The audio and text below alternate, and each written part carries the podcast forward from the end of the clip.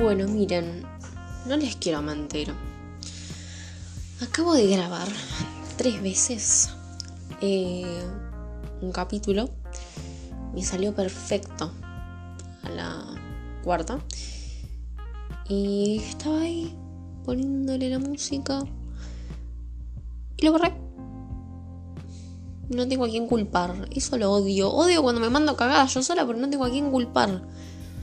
Es como, como estos memes de mm, odio que mi futuro dependa de mí. Bueno, odio que mi podcast dependa de mí. Hola, ¿cómo están? Bienvenidos a Me quejo y ustedes me oyen. Claro que sí. Estoy muy feliz igual. Estoy feliz porque me comentaron que les había gustado el episodio piloto, que había causado, digamos, esa sensación de, acompañamiento, de estar ahí con ustedes mientras se hacen las uñitas, mientras estudian, mientras cocinan, mientras hacen cositas, mientras están en sus descansos del laburo o mientras vuelven del laburo. Así que, bueno, me alegro, la verdad. Espero que también mi, mi gente con ansiedad lo use para cuando esté, esté mal, y quiere distraerse, para acá, para esto estoy. ay Dios, no puedo hablar. Para eso estoy, para eso está este espacio, que no es solo mío, sino que también es de ustedes, porque son los que me escuchan. Y, y son los que me preguntan, ¿qué vas a hablar? No sé qué.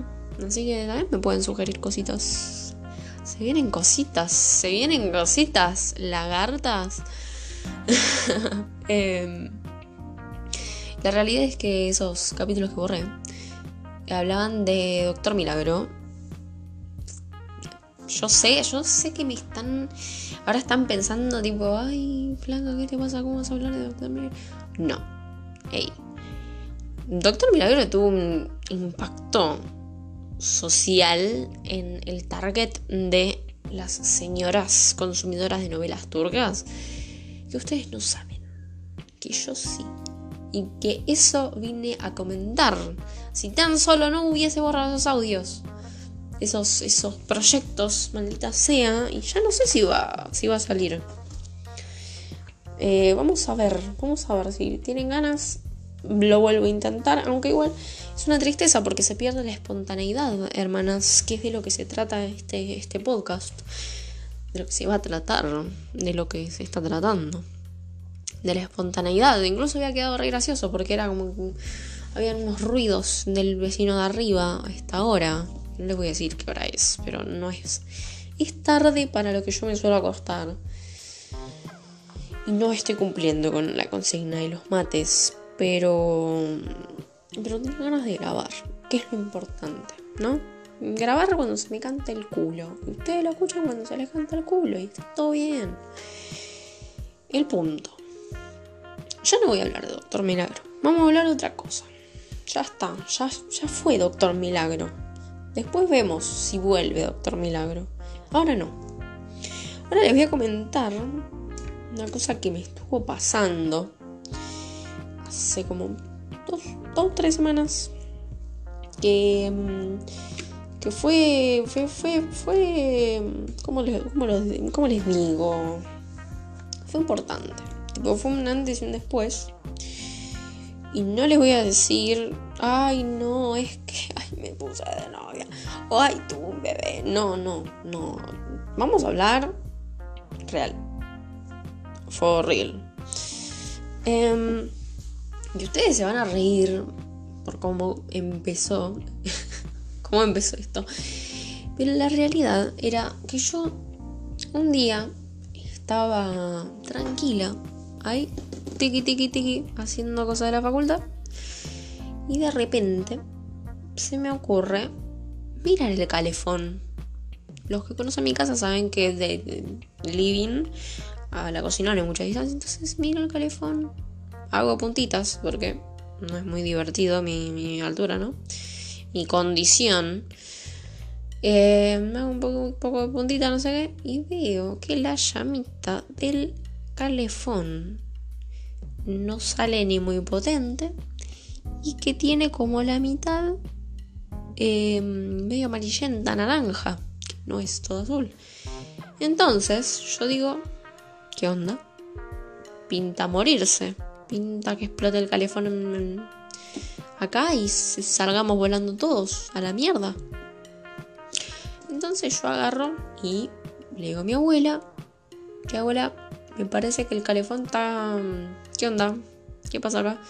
Aparte, el calefón ya venía andando más o menos, porque no porque sea viejo ni mucho menos, está 10 puntos, pero como que se apagaba, no sé qué.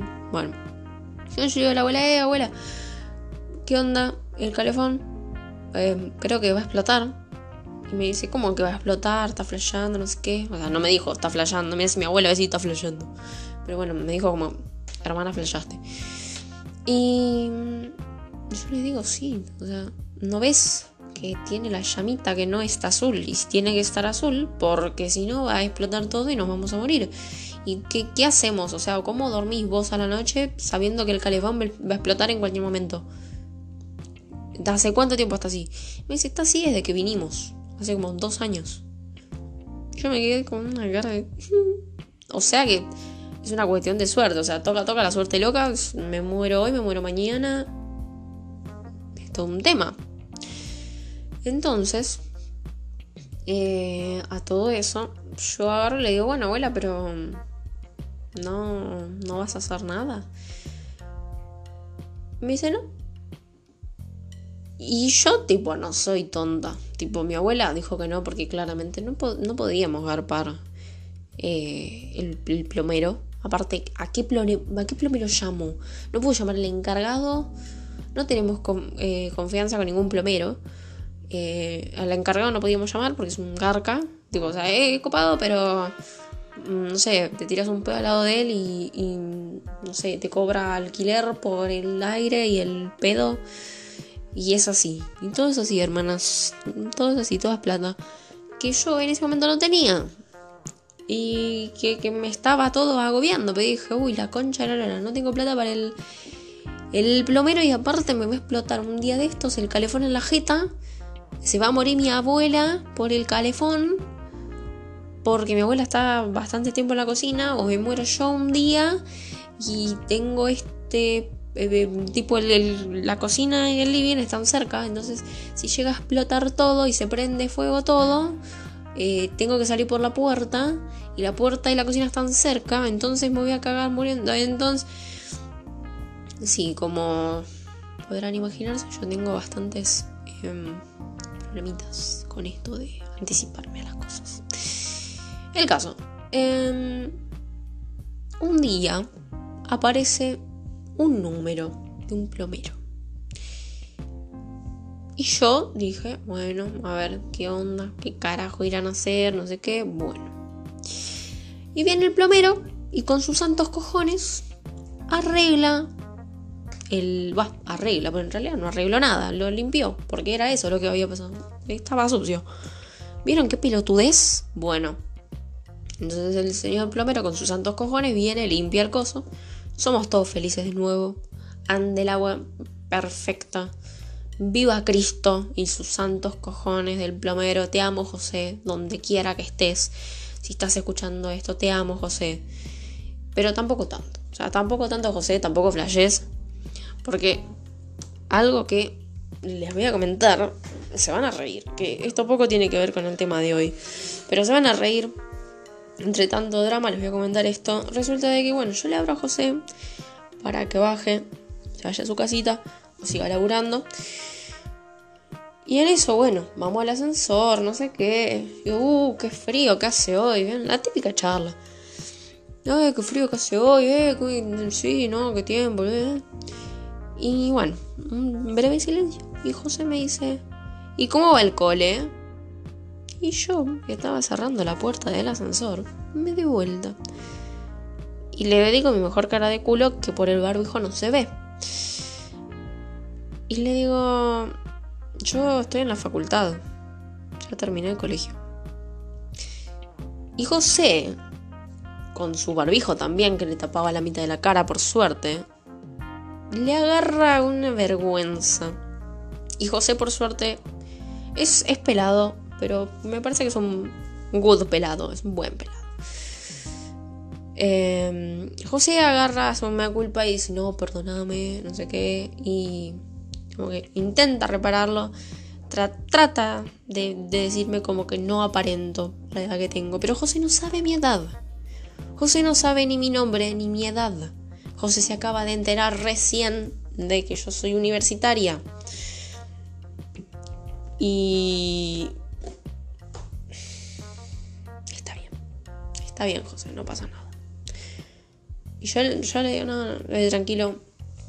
Pasa. No es la primera vez. Está bien. Entonces, bueno, seguimos hablando con José de que voy a la facultad de psicología y me dice, ah, bueno, claro, vas a la, a la sede de, de Independencia. Y le digo, no, no, José, te vuelves a equivocar. Porque no solo que soy universitaria, sino que soy de esas universitarias, esos, esa, esa camada de niños que ingresan a la universidad, porque somos niños, porque todavía no entramos. No crucé la puerta de Hipólito Yrigoyen o Avenida Independencia de la Facultad de Psicología. No conozco la sede de José, no conozco Montes de Oca, o sea, lo conozco una vez que fui. Yo soy de esa camada, José, y es muy penoso. Eh, obviamente que no le dije, no conozco Independencia, José, pero le dije no, porque las clases son virtuales y como que nunca fui a terminar el CBC y nunca fui. gracioso. Y, bueno, nada, lo despido. Y se va. Ahí con su pilada brillante. Te queremos, José. Lo bancamos igual. Lo bancamos porque vino a arreglarme este problema. Se quiso hacerle gracioso, no le salió, pero bueno, no importa. No, no me molesto. Hay, peores pelados como la reta, pero bueno, eso es otro tema, ¿no? ¿Qué era lo que estaba hablando yo? me olvidé. Lagartas, lagartonas, lagartijas, eh, hermanas. Momento, ¿eh?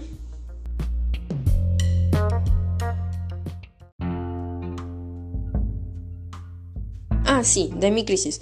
Bueno, resulta de que en ese interludio entre que José viene a mi casa y mi familia consigue el dinero para pagar el, laburo de José, en esas semanas, dos, tres semanas, no lo sé. Entonces nos estamos remontando un tiempo anterior a toda esta pelada de José. Em, yo empiezo como a replantearme cosas. Tipo, hey, ¿qué onda? Hoy estoy, mañana no estoy. Hoy está mi abuela y mañana no está. Y si me explota el teléfono a mí, es una papa caliente. O sea, literalmente es una papa caliente, pero enorme. Y empiezo a pensar, bueno, pero ¿de qué sirve? O sea, empiezo a pensar, ¿de qué sirve que esté yo hoy dándolo todo, escribiendo un parcial para una materia que no me gusta? Si ese calefón va a explotar y se va a morir mi abuela y yo me voy a poner muy triste y voy a rendir mal este parcial. Y ahí empecé a pensar, aparte que no estaba muy motivada porque esa materia realmente no me gustaba no, entendía mucho, o lo que entendía como que no me terminaba de cerrar. Aparte, no, no tengo amigos, no tengo faco amigos. Tengo compañeros que llevo bien, pero no. Lo que leía no me entraba, entonces empecé a apoyarme más que nada en los videos, pero los videos eran largos y aburridos, entonces como que nada me convencía de la facultad como que no, pocas cosas me entusiasmaban. La realidad es que yo soy una persona muy curiosa y durante, no sé, pero yo realmente soy curiosa, entonces como que hay un montón de cosas de psicología que las terminé aprendiendo por mi cuenta, que si bien no son grandes conocimientos, son cosas que ya como que estoy interiorizada y como que nada me sorprendía estábamos viendo a un autor que, habla sobre, bueno, niños. Toda la materia se trata de eso. Eh, del aprendizaje, del desarrollo. Eh, pero no me interesaba. era como eh, un embole. Aparte ya lo había visto antes, ya sabía por dónde iba, pero todos estos conceptos como que se me hacían muy, no sé, monótonos, aburridos, no, me gustaban. Bueno, entonces yo empiezo a perder motivación en, la facultad porque no, me sentía cómoda, no, no, sentía que estaba aprendiendo nada, lo poco que me gustaba como que no transgredía, no terminaba de... O sea, no es como que no terminaba de llevarme bien, pero como que no terminaba de... No, no me hacía amiga de nadie. Igual, también yo que, quiero lograr, ¿no? Porque no, no me gustaba. Nada, nada me gustaba lo suficiente o directamente no me gustaba. Entonces en eso empecé a pensar, bueno, ¿y qué voy a hacer? Supongamos que yo dejo la carrera. ¿Y qué voy a hacer? ¿Qué voy a hacer sin psicología? Porque la realidad es que yo sé hacer un montón de cosas, pero el que mucho abarca, poco aprieta, hermanas, es así. Entonces yo pienso, bueno, me gusta, me gusta la programación, hice un par de cursitos y tengo un conocimiento como chiquito, pero por el que puedo arrancar a profundizar o bueno, estoy tan en la nada, puedo meterle por ahí. Pero la realidad es que eh, no es todo un día para el otro, tipo, ok, estudias programación, y mientras tanto, ¿qué? Porque yo empecé a pensar también que para qué iba a estudiar psicología, bueno, si no me gustaba, pero aparte me empecé a sentir como, como una pérdida, o sea, una pérdida para mi familia, tipo, bueno, voy a estudiar una carrera para recién em, poder empezar a ejercer dentro de dos años o más de un algún laburito chiquito relacionado a mi carrera y como que todo, todo pérdida, lo veía como todo pérdida, porque tampoco tenía nada concreto, porque tampoco nada me cerraba. Entonces empiezo a escribir en Twitter, eh, mi Twitter, donde me siguen compañeros del CBC, otros... No, sí, del CBC, porque los de ahora no tienen mi Twitter. Eh, empiezo a escribir de que bueno, que me sentía para el orto, desmotivada, que nada me gustaba lo suficiente y que hasta me parecía raro porque se supone que vos al ser ingresante tenés como más ganas, como que estás como, wow, un mundo nuevo. Bueno, no las bolas, porque yo empecé con este mundo nuevo, pero en un contexto muy raro y aparte no era muy alentador saber que si volvíamos a la presencialidad, no es alentador saberlo, y si volvemos a la presencialidad me van a romper el orto, que no es como ahora, incluso va a ser más difícil. No pintaba nada, nada bien, todo era para peor. La caca, todo caca, feo, feo, feo.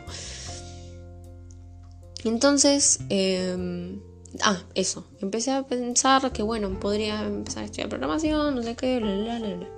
En eso viene José a salvarme con su pelada mística. Bueno, se va José. Y yo eh, recibo la nota del parcial de esta materia que no me gustaba, para la que me había preparado una semana antes, incluso menos, incluso cinco días antes, no sé, una cosa así. Y sin esperarlo, me terminé sacando 9. Y yo sé que van a decir, ay, traga de mierda, dale, boluda, tipo, era obvio que ibas a probar. No, chicos, tipo, yo realmente pensé que no iba a llegar. Eh, pensé, bueno, capaz que llego al 6, pero con mucha furia. Si me dan tipo 0,25 puntos Chicos, yo hice el parcial con los apuntes al lado y es como, perdón, pero estoy resolviendo todos los parciales así con los apuntes al lado porque mm, siento que en este contexto no confío realmente en mis conocimientos o sí confío, pero es como que no demasiado. Entonces, eso, eso ya es un tema que tendré que resolver yo. Em, pero para ese parcial yo me veía muy mal, muy mal. Y me fue bien. Después me di cuenta de que realmente sí había entendido. ¿Cómo? No lo sabemos. No lo sé bien todavía, pero sí me había ido bien. Y eso me pegó un subidón importante.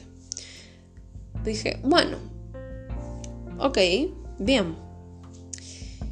Para esa materia, por suerte, no hay segundo parcial. No importa eso. Pero ahora estoy mejor con eso porque es como estamos viendo como cosas más, digamos, actuales Y también que sigan esto del desarrollo y el aprendizaje de los niños, pero más relacionado a la tecnología y, no tan marcado, tan lineal, tan esa estructura que no me gusta. Y por suerte ahora estamos haciendo trabajos prácticos que como que nos permiten una mayor creatividad, que eso me encanta. Pero bueno, el punto es que yo me empecé a cuestionar un montón de cosas, empecé a cuestionarme mi lugar en el mundo, mi lugar en la facultad, porque estoy estudiando esto, si no me va a garantizar un buen futuro, porque en realidad nada me garantiza un buen futuro, y qué hago con mis hobbies, cuándo hay que capitalizar un hobby, em, qué empiezo a hacer, qué hago ahora, qué hago el año que viene, em, qué hago, me mato. No, bueno, no, no, bueno, es un chiste. Em, empiezo a pensar, es como una cosa lleva a la otra, ay, el calefón, ay, la pobreza, el capitalismo, el capitalismo no va más. Y me explota la cabeza y me pongo a llorar a la noche y me levanto con dos pepas en los ojos y todo me angustia y todo es un caos y destrucción hasta que José vino y me arregló la, el calefón y me di cuenta que no me voy a morir mañana.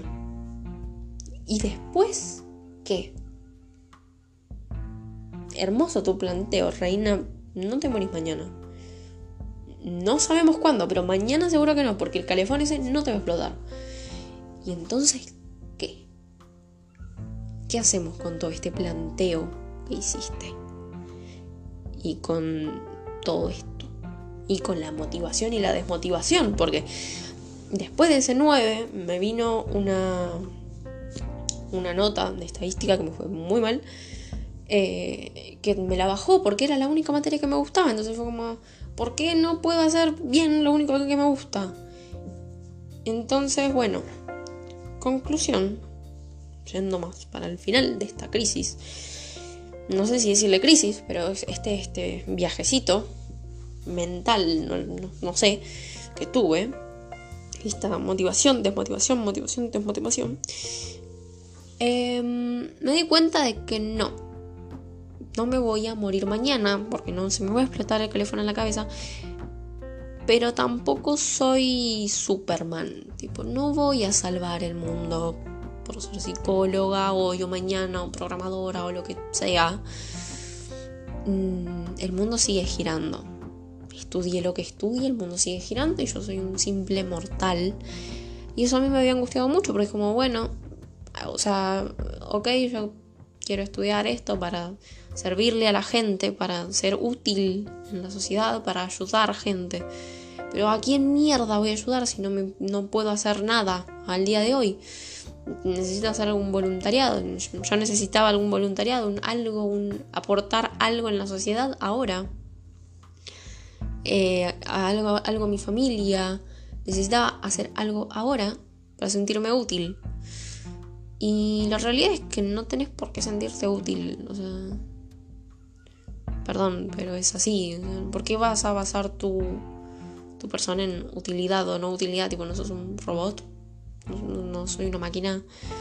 Em, aparte, no tiene sentido. O sea, yo estaba pensando, Obviamente medimos esto de la utilidad porque estamos inmersos en un sistema en el que todo el tiempo es producir y del tiempo que se pierde en ocio es tiempo malgastado, es tiempo que, que, que, perdimos plata, porque todo es plata. Perdón chicos, pero es así. No descubrí nada, yo lo sé. Em, todo es plata. Y yo me sentí una pérdida. ¿Y qué más?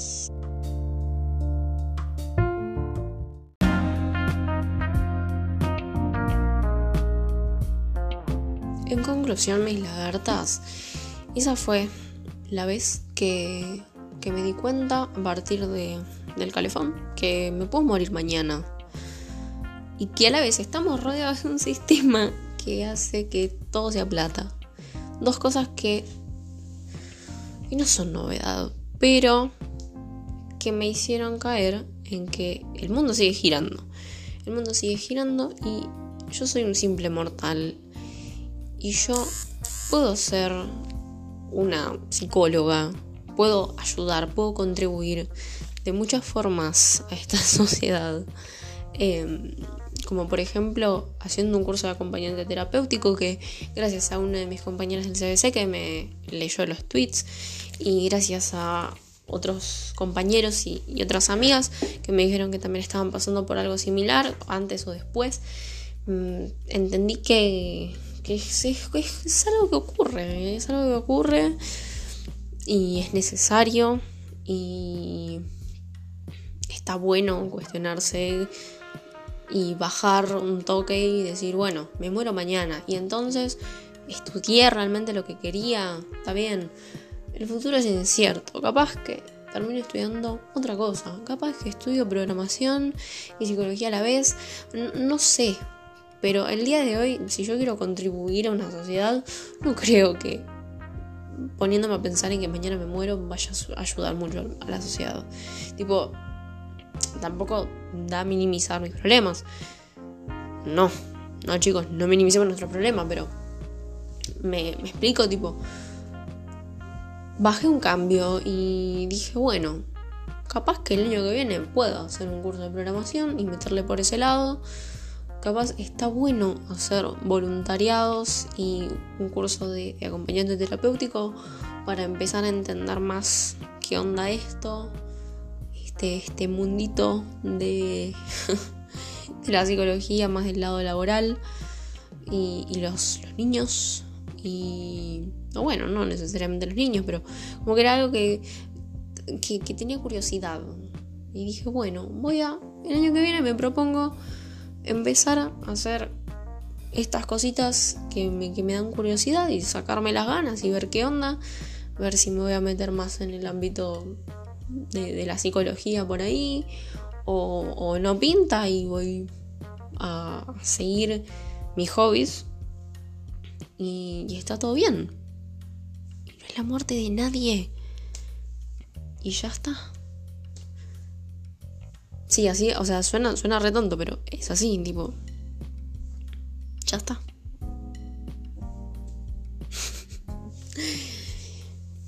bueno, lo voy a dejar acá porque si no voy a seguir divagando y divagando y divagando. Pero eso fue la, pequeña crisis, primera crisis de carrera que tuve, que por suerte terminó todo bien.